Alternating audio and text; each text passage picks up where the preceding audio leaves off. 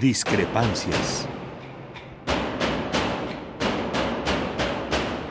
Atacan a la universidad porque discrepamos.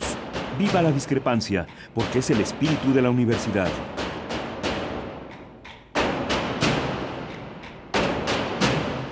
Martes de Discrepancias. Conduce Miguel Ángel Velázquez.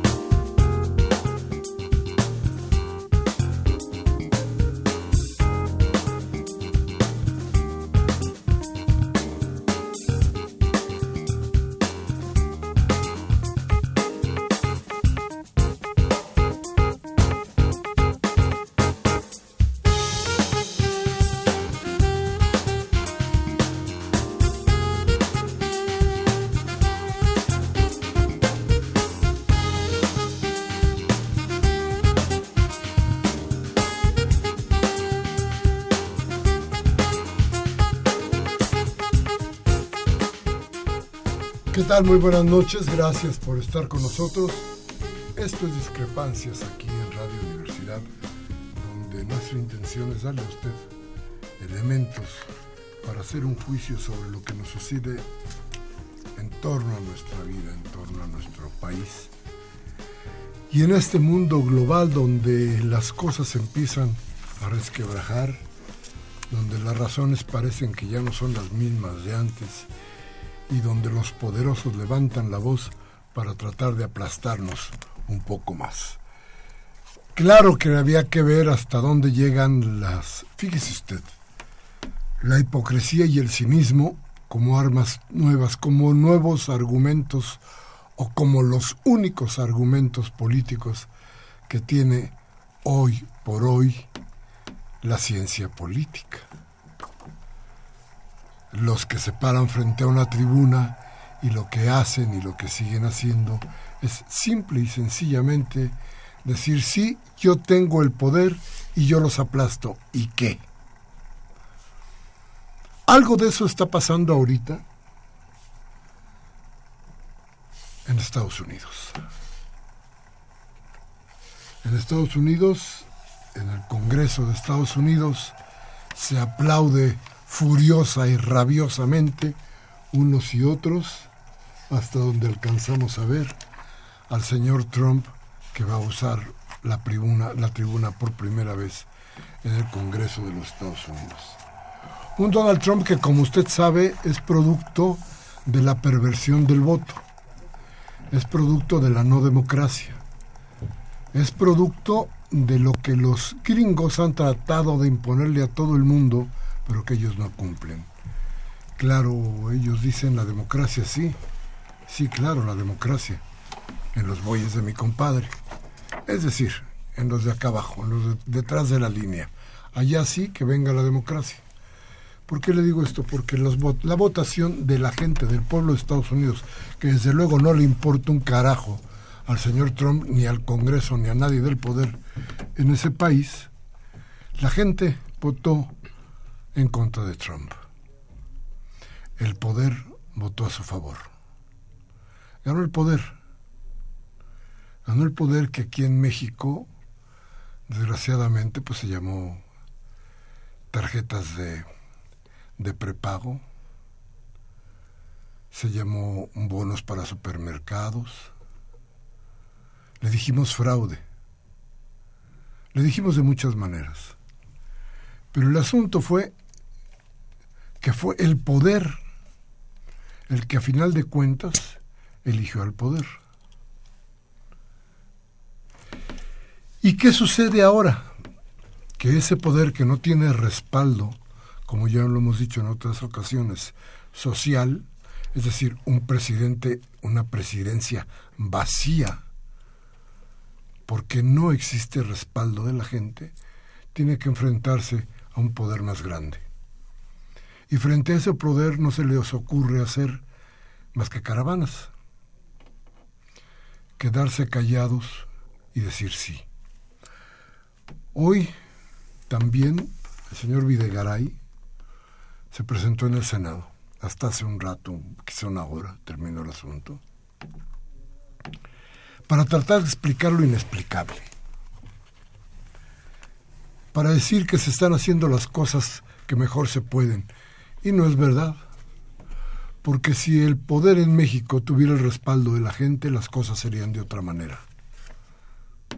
Monex eligió un presidente, Televisa eligió un presidente, pero no le eligieron los mexicanos.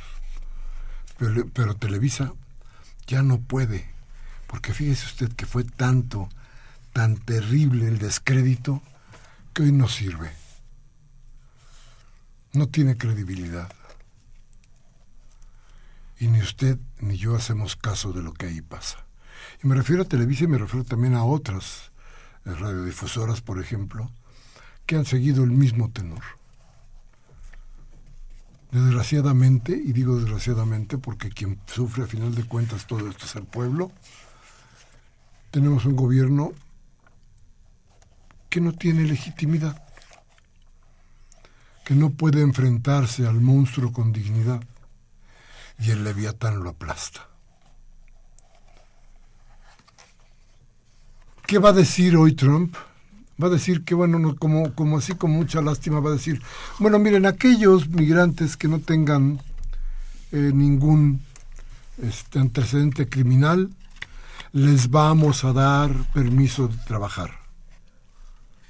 Sí, ya se dio cuenta que no va a caminar nada de su economía si no tiene una serie de engranes que se llaman mexicanos, centroamericanos, pueblo del mundo, para que eso funcione. Sin ellos no se puede funcionar. Pero también habrá de estar claro que sí. Hay la amenaza de todos los días de deportar a aquel que no traiga en las manos, por ejemplo, los antecedentes penales. ¿Y dónde van a llegar? Bueno, ya hay por ahí la idea muy clara del gobierno de México que no van a recibirse más que a los a los nacionales, a los connacionales que vengan deportados. Sí, como no. ¿Y los otros qué? se van a meter igual que se meten en Estados Unidos y van a estar aquí igual que están en Estados Unidos. Ilegales o no, van a ser sin papeles, digamos, no ilegales. Sin papeles en, en México, claro que van a estar. Y si se sienten perseguidos, vamos a tener un conflicto más en nuestro país. Así es que hoy, si usted me lo permite, vamos a hablar de la migración, de lo que tienen y de lo que deben hacer las autoridades y de los asuntos que nos competen aquí en el Distrito Federal para recibir, para no maltratar y para considerar siempre a los derechos humanos como una parte fundamental para el buen gobierno. Así pues, gracias por estar con nosotros. Nuestros teléfonos 55 36 89 89 helada sin costo 01800 5052 688. Vamos a ir a un corte, vamos a regresar con nuestros invitados y vamos a hablar de migración. Vamos al corte.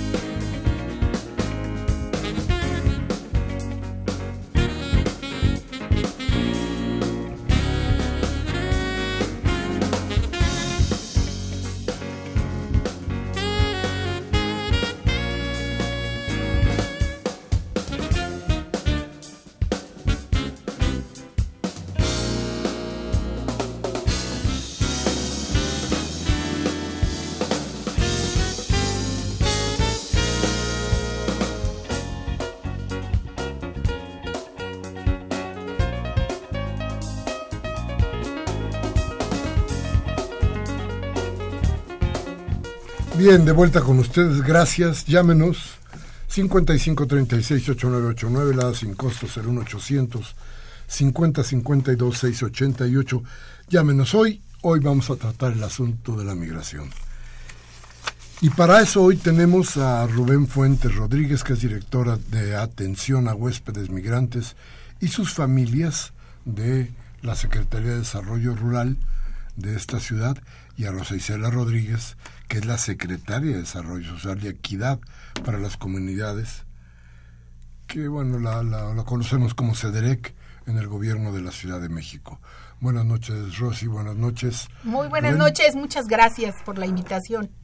No necesaria, fíjate que ni me digas eso, es necesario porque hay mucho lío, mucha idea de qué tiene que, que pasar. Fíjate hasta dónde yo hablaba hace un momento del cinismo y empieza Trump su discurso este, eh, estos momentos y dice que son una nación dividida en política, pero que debe permanecer unida contra el odio y la intolerancia. ¿De quién? bueno, este, yo decía el cinismo ya como una arma política, como parte del discurso político, este, se ha convertido ya en, en eso, ¿no? Sí, soy y qué Quítenme si pueden. Díganme si no si pueden. Es el poder, absolutamente el poder diciendo, me vale, hagan lo que hagan. Yo aquí mando y se acabó. Y entonces, entonces es cuando nos empezamos a preocupar, porque ese me vale significa los corro, no me interesan los derechos humanos, no me interesan los derechos de la soberanía, no me interesa la tragedia nacional, no me interesa nada más que mi idea o mi capricho. Es todo el asunto y creo que es bastante, bastante grave. Así es que, Rosy, dime, ¿cómo están viendo ustedes que están tratando cotidianamente a los migrantes? Me estaban diciendo que están llegando hasta tres aviones por semana. Sí, pues lo estamos viendo con mucha preocupación, este Miguel Ángel.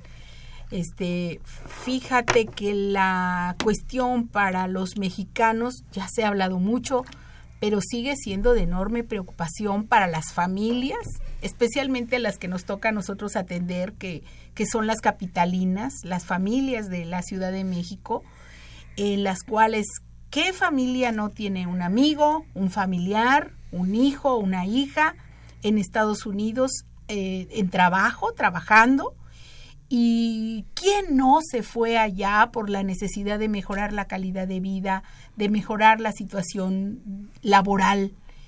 Entonces, pues muchos millones de personas del país y muchos miles de personas eh, de la Ciudad de México están radicando precisamente en el país del norte, sufriendo precisamente la situación que en estos momentos es de angustia, es de desesperación, es de muchos de ellos no salir de su hogar porque no quieren ir a trabajar por miedo a ser deportados, por miedo a ser separados de sus familias. O sea, es un drama.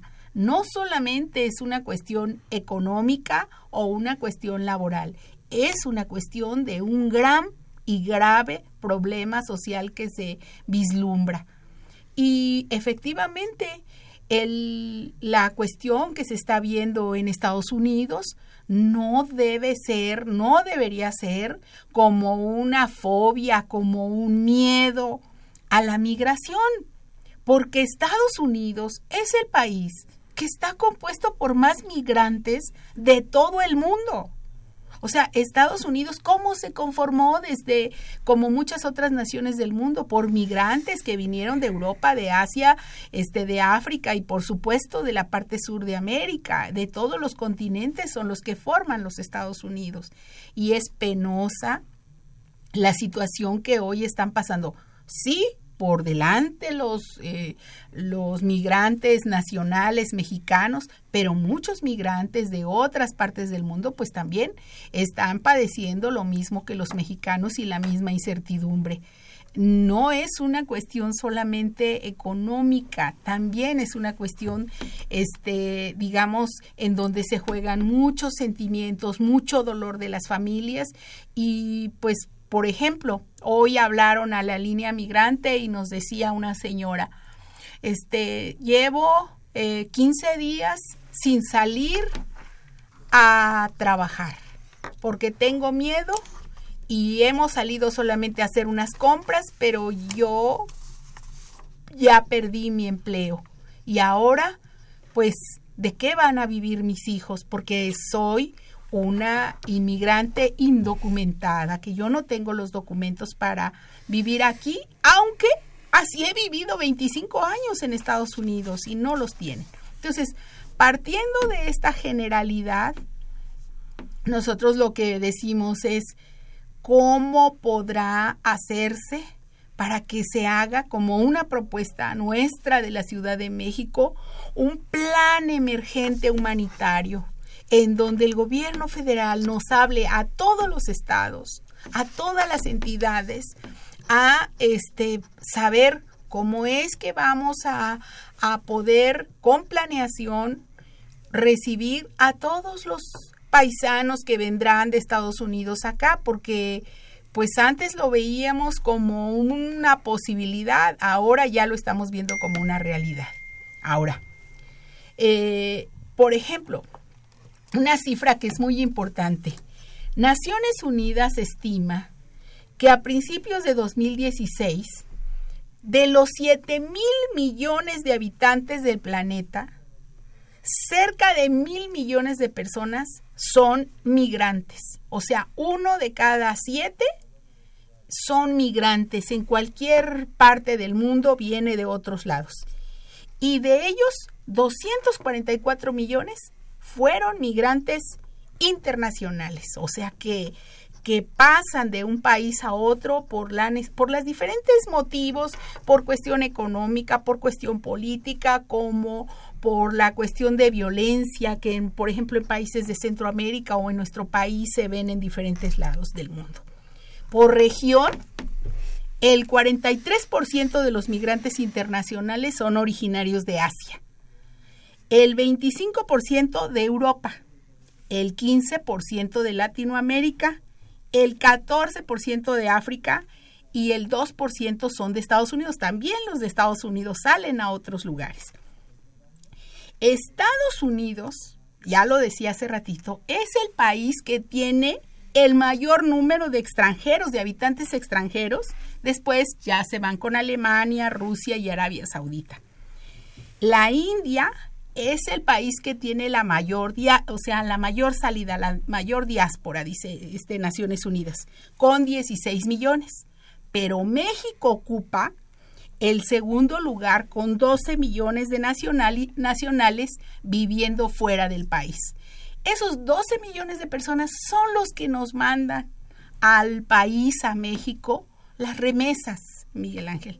El, el, auditorio sabrá lo importante y lo necesario que es para este país que tiene una crisis económica, todo lo que nos mandan este, los paisanos, nuestros hermanos que están este, viviendo en Estados Unidos haciendo un gran sacrificio de trabajo para que las familias mexicanas estén mejor.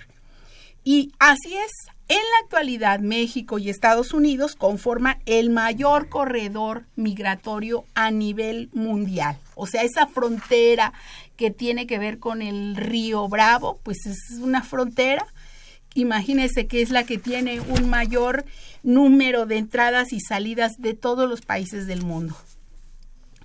Eh, aquí en el, en el, en la ciudad, nosotros pues somos este entre 2009 y 2014, uno de cada diez migrantes mexicanos internacionales era originario de la Ciudad de México. O sea, nosotros tenemos el 10% de los migrantes vienen o, salen de aquí de la Ciudad de México.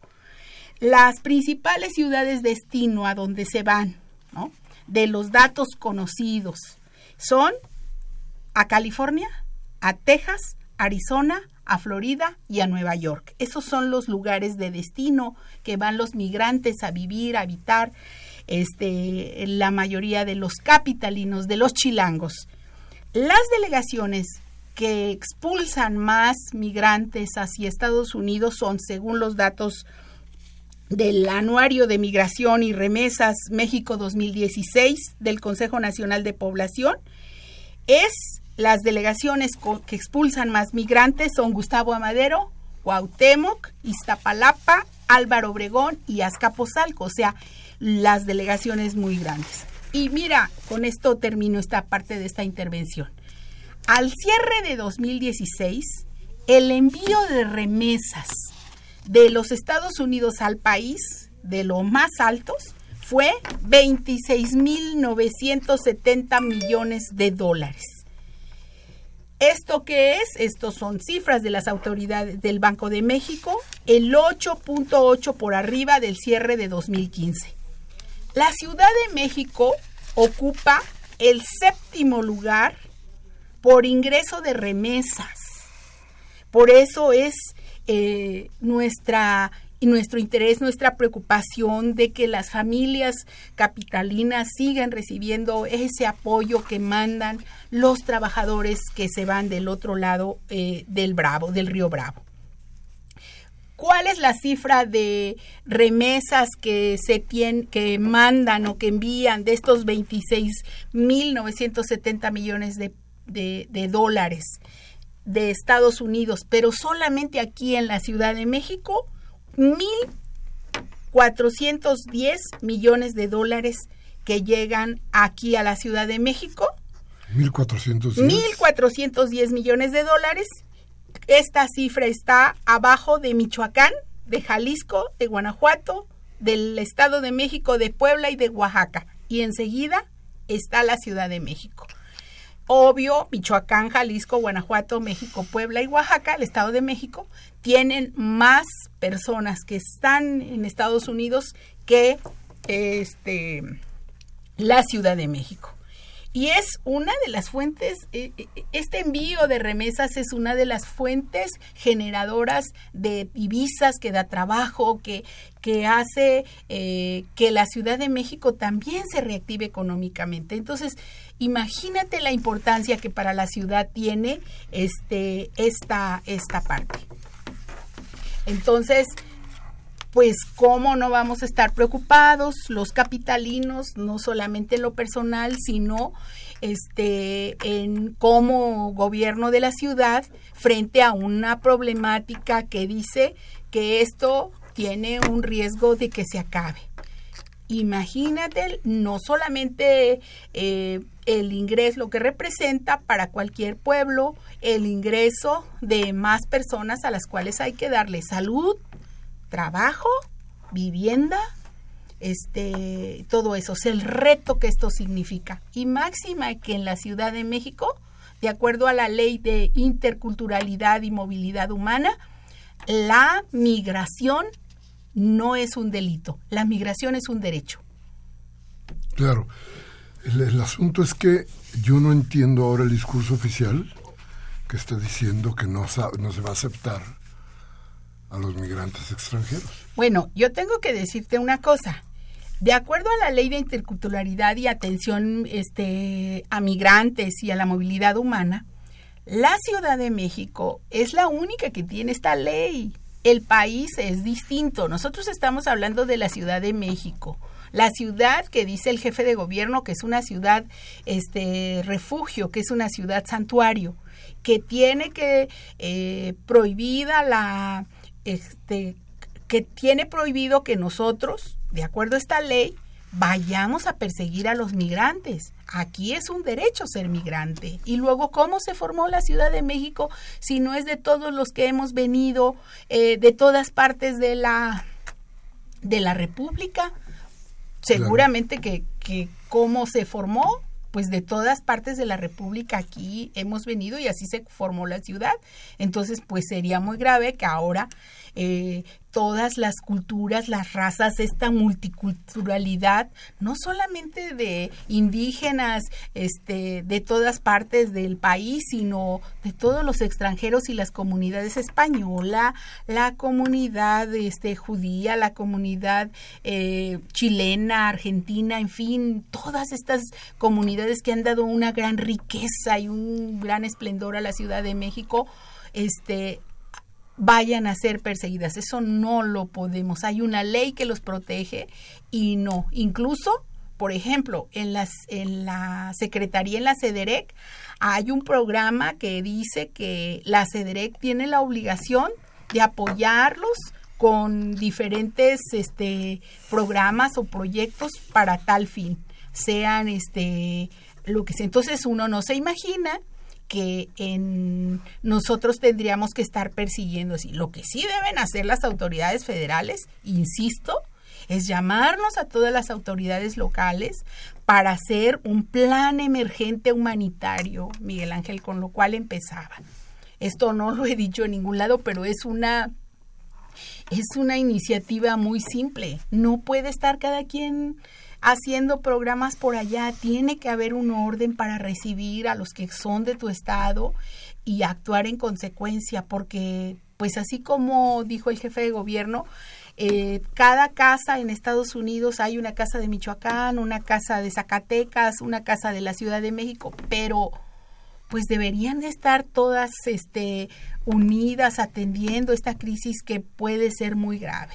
Entonces también los el gobierno de la República debe llamar a todos los gobiernos de los estados para ponernos este para dictarnos una línea y ponernos de acuerdo cómo se va a atender este problema.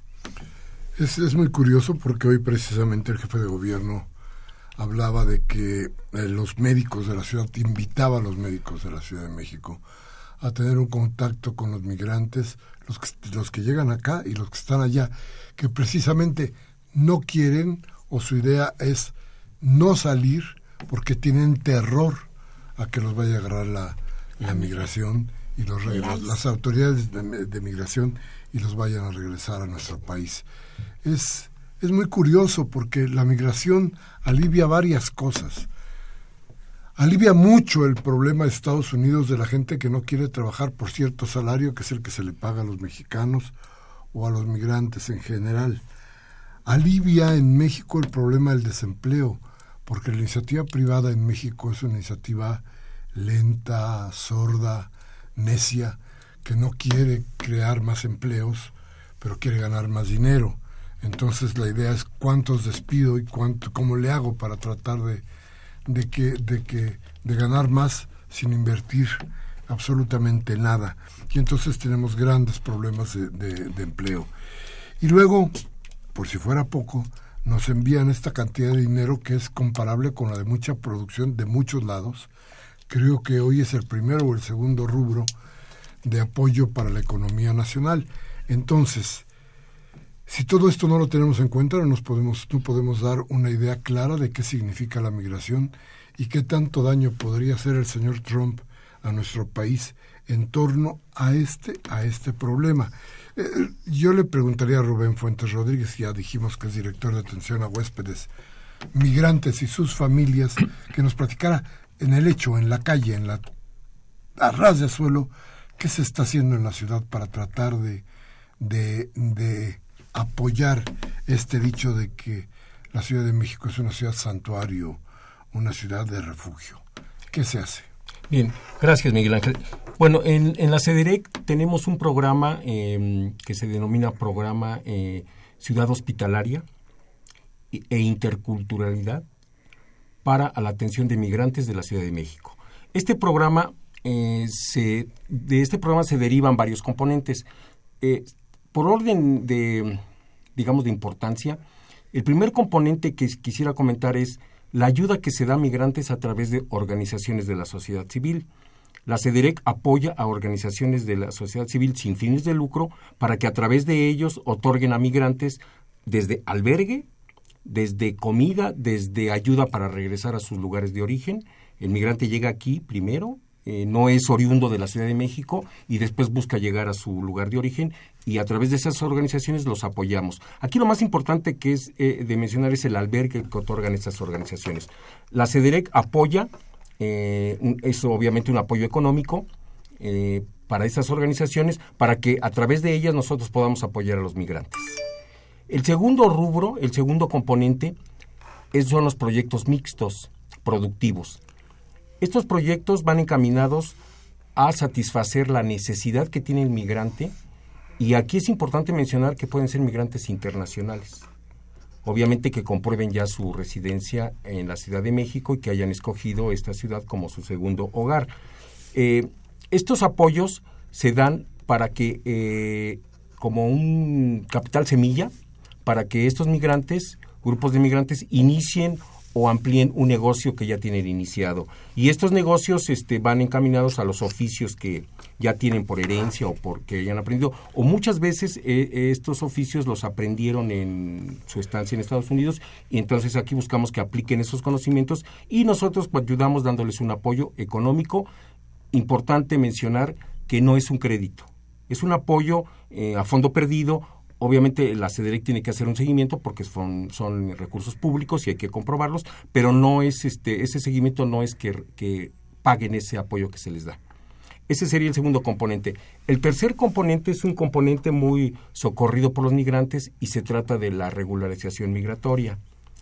El, el, migrante cuando llega a la Ciudad de México, obviamente deportado por otra vía, pues llega de una manera irregular, eh, internacional o nacional.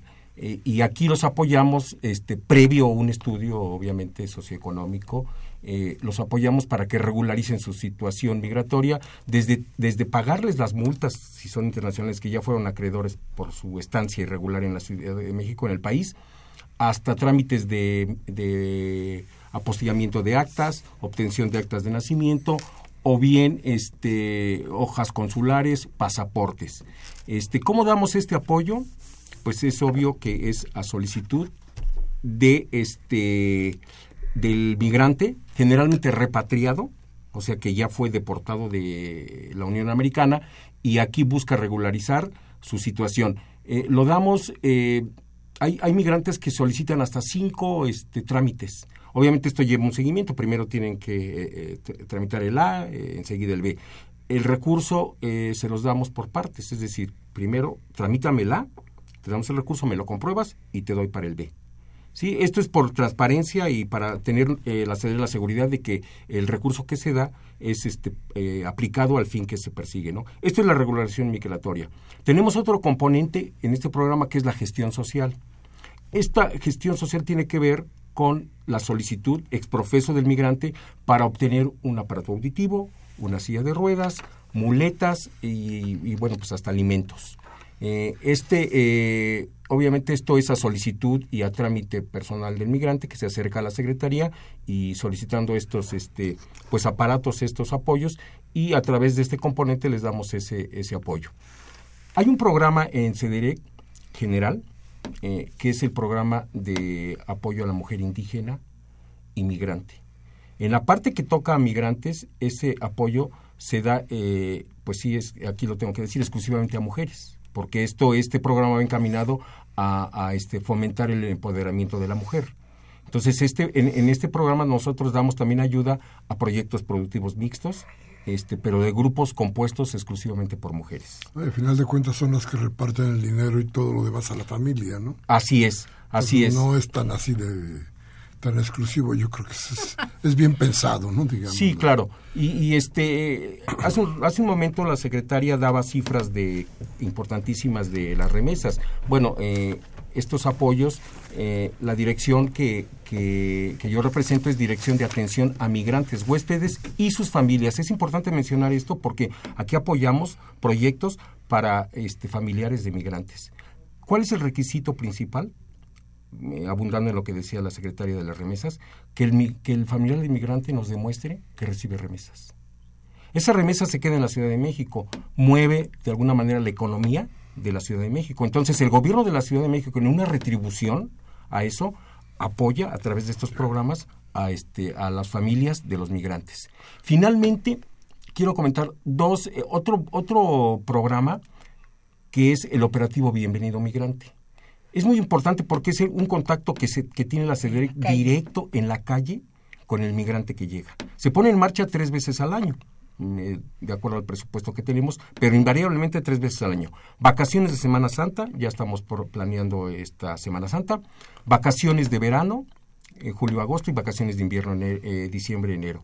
En este eh, programa se hace a través de 16 módulos que son estratégicamente instalados en puntos de, de concurrencia, en algunos momentos obligados porque las terminales camioneras pues, son punto obligado donde llegan los migrantes, el aeropuerto, este, pero también en puntos turísticos donde concurren los migrantes, Ángel de Independencia, Catedral, la Basílica, en explanadas de delegaciones también muy concurridas y en estaciones del metro. Son 16 puntos y a través de, en cada, en cada punto, en cada módulo, hay brigadas que atienden directamente al migrante. Es decir, lo abordan y le ofrecemos además de los servicios que tiene CEDEREC, ofrecerle estos programas que ya mencioné, también todos los servicios que tiene la Ciudad de México eh, eh, para, para, bienestar de ellos. Eh, esa es una labor de, de, de los monitores, de acercarse al migrante, ofrecerle, pero también cualquier ayuda. Muchas veces que tengo que decirlo son los menos casos, ya llegan con algún abuso de alguna autoridad y, bueno, pues los, les damos el acompañamiento para que presenten la denuncia. Eh, este, este programa de eh, Bienvenido Migrante, repito, tres veces al año en vacaciones. Finalmente, hay un servicio que este, tenemos en, en el tercer piso del edificio de CEDEC, que es la línea migrante. Importante este, que su auditorio sepa de esta línea migrante. Eh, es una línea que está abierta de manera gratuita. Tenemos dos números. Si me permite, los, los, este, comento. la línea nacional, cualquier parte de la República puede hablar, es el 01800 009 1111 y la línea internacional Estados Unidos, Canadá y hemos recibido algunas llamadas inclusive de Europa 1 800 505 8511. Esta esta este esta línea opera de lunes a viernes de 9 de la mañana a 8 de la tarde, recibiendo llamadas eh, que básicamente eh, pues van desde que la solicitud de localizar a algún familiar hasta solicitar eh, información sobre los programas que ya hemos mencionado o cualquier servicio que requieran del gobierno de la Ciudad de México. Bien, qué importante que estemos tratando de, de regresar un poco de lo que ellos nos dan en términos de nuestra economía en general. Vamos a ir a un pequeño corte, nuestros teléfonos 5536-8989, la sin costo 01800 50 52 688. A ver, hay constituciones. Todo aquel que quiere una constitución, por favor, comuníquese con nosotros para darles, para poderles entregar una de las constituciones de la Ciudad de México, en donde, por ejemplo, se habla precisamente de que esta es una ciudad de refugio, que esta es una, una ciudad santuario para la migración. Vamos al corte, nuestros teléfonos 55 36 8989, la sin costo 01800 50 52 688. Regresamos en un momento.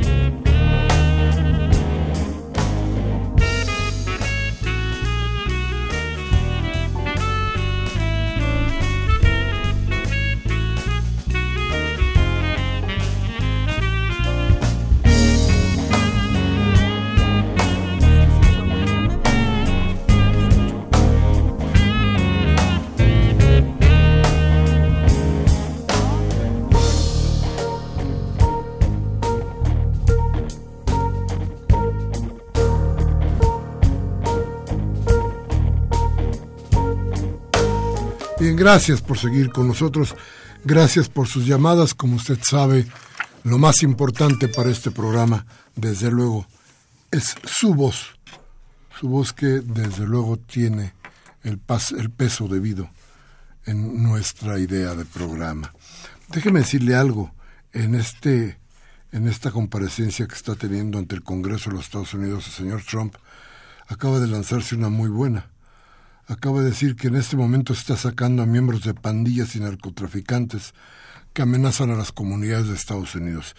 Eh, si lo ponemos más claro, lo que nos está anunciando el Señor es que hay redadas y que se está sacando a los que ellos suponen que hacen daño a los Estados Unidos y que son delincuentes. ¿Quién los juzgó? El señor Trump. Nada más. Ningún otro juicio. Entonces, claro que se requiere, desde el punto, vamos a olvidarnos de lo económico, vamos a olvidarnos de los, vamos a olvidarnos, vamos a decir, nada más derechos humanos. Solamente ahí olvidémonos de todo lo, de todos los demás componentes tan importantes que existen en la migración. La gente viene verdaderamente desahuciada, desamparada. No hay ninguna ley que los proteja si no llegan a México, a la Ciudad de México. Por eso es tan importante que esta ciudad haya consagrado desde su constitución esto, la ciudad de refugio. Pero, Rosicela, ¿y, tiene éxito esto de la línea migrante? Sí, me, me gusta esa pregunta. A lo largo de 2016, la línea migrante tuvo aproximadamente 8 mil llamadas. En estos días se han incrementado como en un 10% con referencia a otros meses. Pero imagínate cómo nos sentimos nosotros como servidores públicos útiles frente a una llamada de orientación o de buscar a un familiar que tenía de una de, de, un hermano que está viviendo en Estados Unidos y que busca un familiar que hace 20 años que no lo ve y entonces nosotros lo que buscamos es precisamente la localización de una persona que le representará el encuentro de familias que se han desvinculado y que ahora quieren y por necesidad deben unirse. Así que pues tenemos ahí la solidaridad con, con, con, todas las personas que quieran estar llamando a la línea migrante. Me parece que no solamente es un servicio público, sino es un servicio que se da de corazón a esta línea migrante como es nuestro deber. Así lo tenemos que estar haciendo y con mucho gusto porque pues eso es el servicio público, atender a la gente que tiene un drama en otros lados. No se puede entender este, esta línea migrante si no diera la orientación en salud, en los temas precisamente de documentos de apostillar, de actas de nacimiento, porque pues eso es lo mucho, la principal demanda es por documentos. Si algunos nos piden una orientación para ver este a dónde acuden para comer o, una cuestión de salud, pero fundamentalmente lo que requieren los hermanos que están en otras partes de, de en algunas partes, en algunos eh, eh, condados de Estados Unidos, es precisamente la cuestión sobre la orientación de cómo obtener documentos. Entonces, este, también. Ahora, nosotros lo que seguimos diciendo es que no se puede a, los que están pretendiendo detener la migración, construyendo muros, hay que recordarles a ese sistema que la migración es un fenómeno, es un proceso universal, que no es de ahora, ni en estos momentos, ni en este siglo, sino que ha estado presente a lo largo de la historia humana y que muchas de las eh, personas que hoy tienen eh, unos gran que son potentados en, en Estados Unidos y en otros lados, en, en, en, muchos ranchos, en todo eso, ¿cómo han obtenido esa riqueza? Si no es con el trabajo de los mexicanos que han estado radicando precisamente allá no es, en resumen, pues no es con muros como avanzan las sociedades, sino a través del intercambio cultural y de la movilidad humana. Sí, es cierto, y yo creo que cada día resulta insalvable lo que está sucediendo en todo el mundo. El proceso económico que impuso la globalización, precisamente lo que propone y lo que nos deja muy claro es un reacomodo de las fuerzas de trabajo en todo el mundo. Este reacomodo tiene que ver necesariamente con la migración. Eh, la idea de la globalización, con la que yo no podría, como usted sabe, estar de acuerdo, es precisamente saborrar muchas de las fronteras que existen, no solamente las físicas, sino por ejemplo las del idioma. tratar de que todo el mundo hable inglés.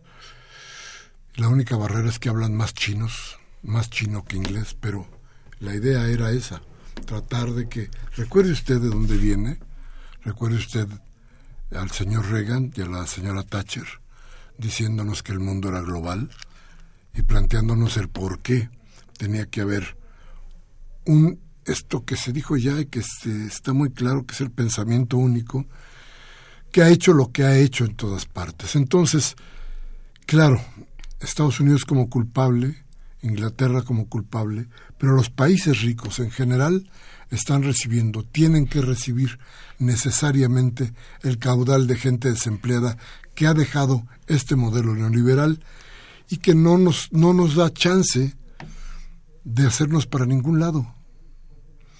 Piense usted cuántas fábricas se han cerrado. Ayer había una declaración del señor Slim que me llamó mucho la atención, ayer por la noche ahí en Chapultepec, en la que decía que la Ciudad de México había dejado de ser una ciudad fabril para convertirse en una ciudad de servicios.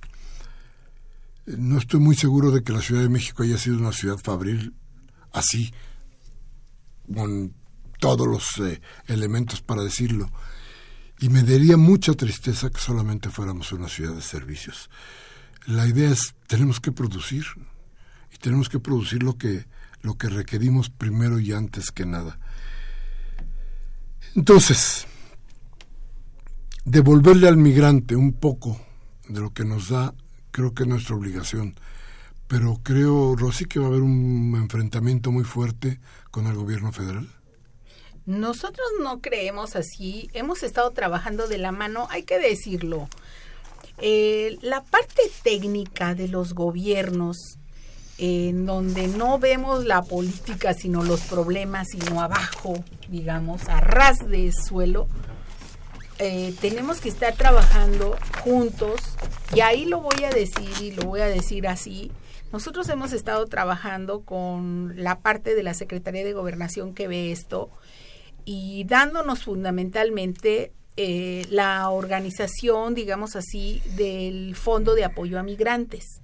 A la Ciudad de México el gobierno federal hasta el año pasado le bajó una cantidad de recursos para poder hacer proyectos productivos, no solamente eh, estos de los que hablaba el ingeniero Fuentes, sino aparte el Fondo de Apoyo a Migrantes apoya a puro repatriado, digamos así, o a sus familiares. ¿Qué necesitamos? Pues necesitamos el documento, el, como requisito el documento consular.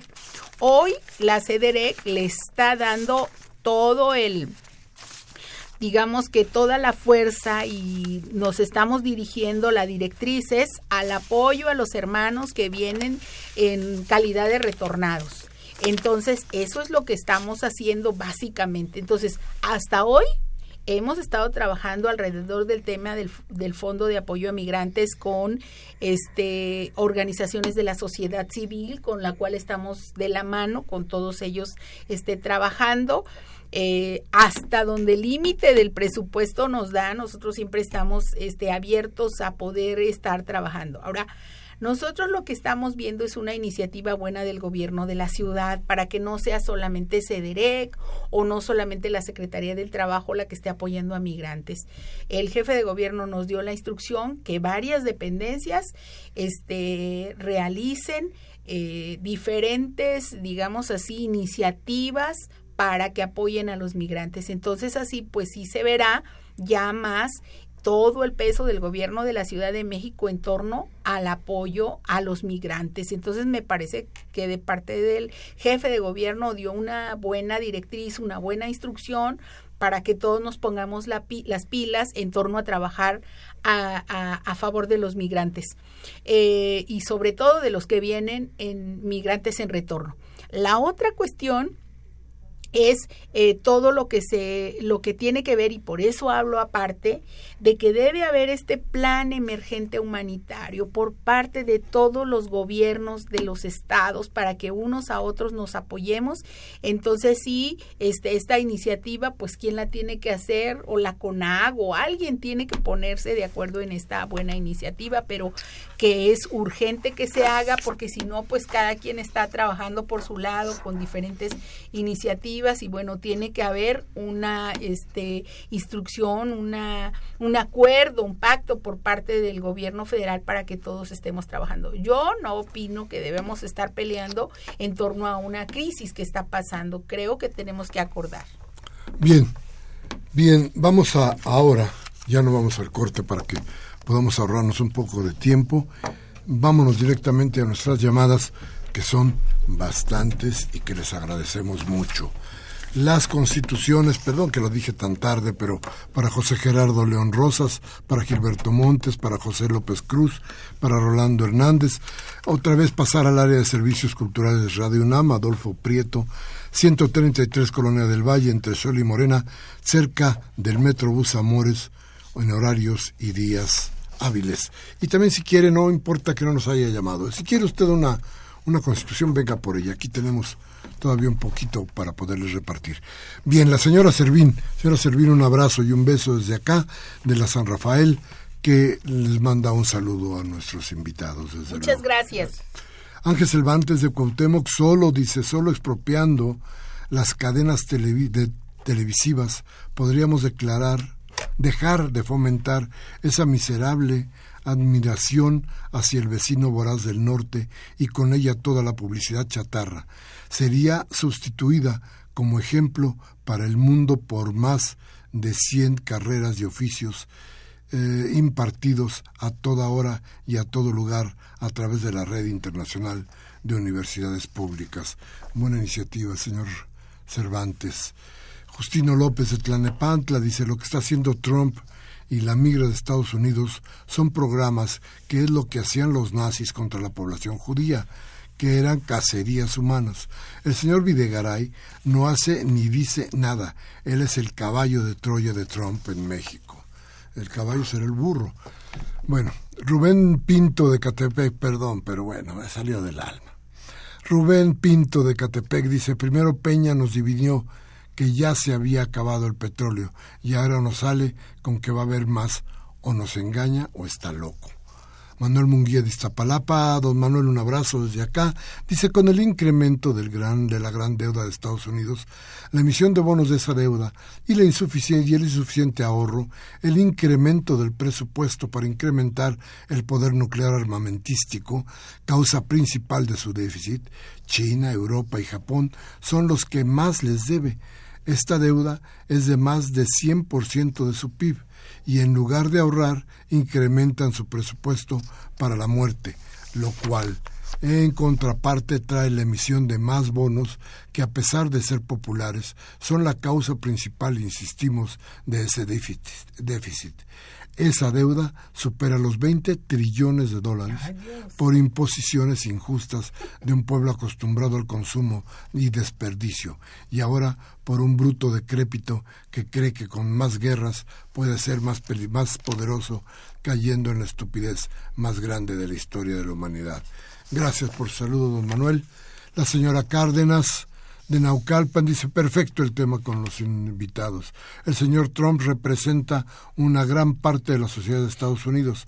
Allá no hay una monarquía presidencialista como aquí. Es el Congreso. Ya le están bajando la agresividad a Trump. Si funciona el poder legislativo, si funciona el poder legislativo allá, dice. Oiga, pues yo los vi muy aplaudidores y muy de alfombra, pero bueno. Ángel Cervantes de Cuauhtémoc dice, endiosar a los inmigrantes porque mandan dinero es labrar un destino de quiebra de un país. El ejemplo de China, con diez veces más de nuestra población, no lo utiliza para invadir al vecino con el, eh, con el riesgo adicional de que cuando hay eh, una recaída de del vecino a la población, da vuelta masivamente resulta, resulta peor que una bomba, no me lo entendí muy bien, pero bueno, este, no los endiosamos, son humanos, igual que nosotros.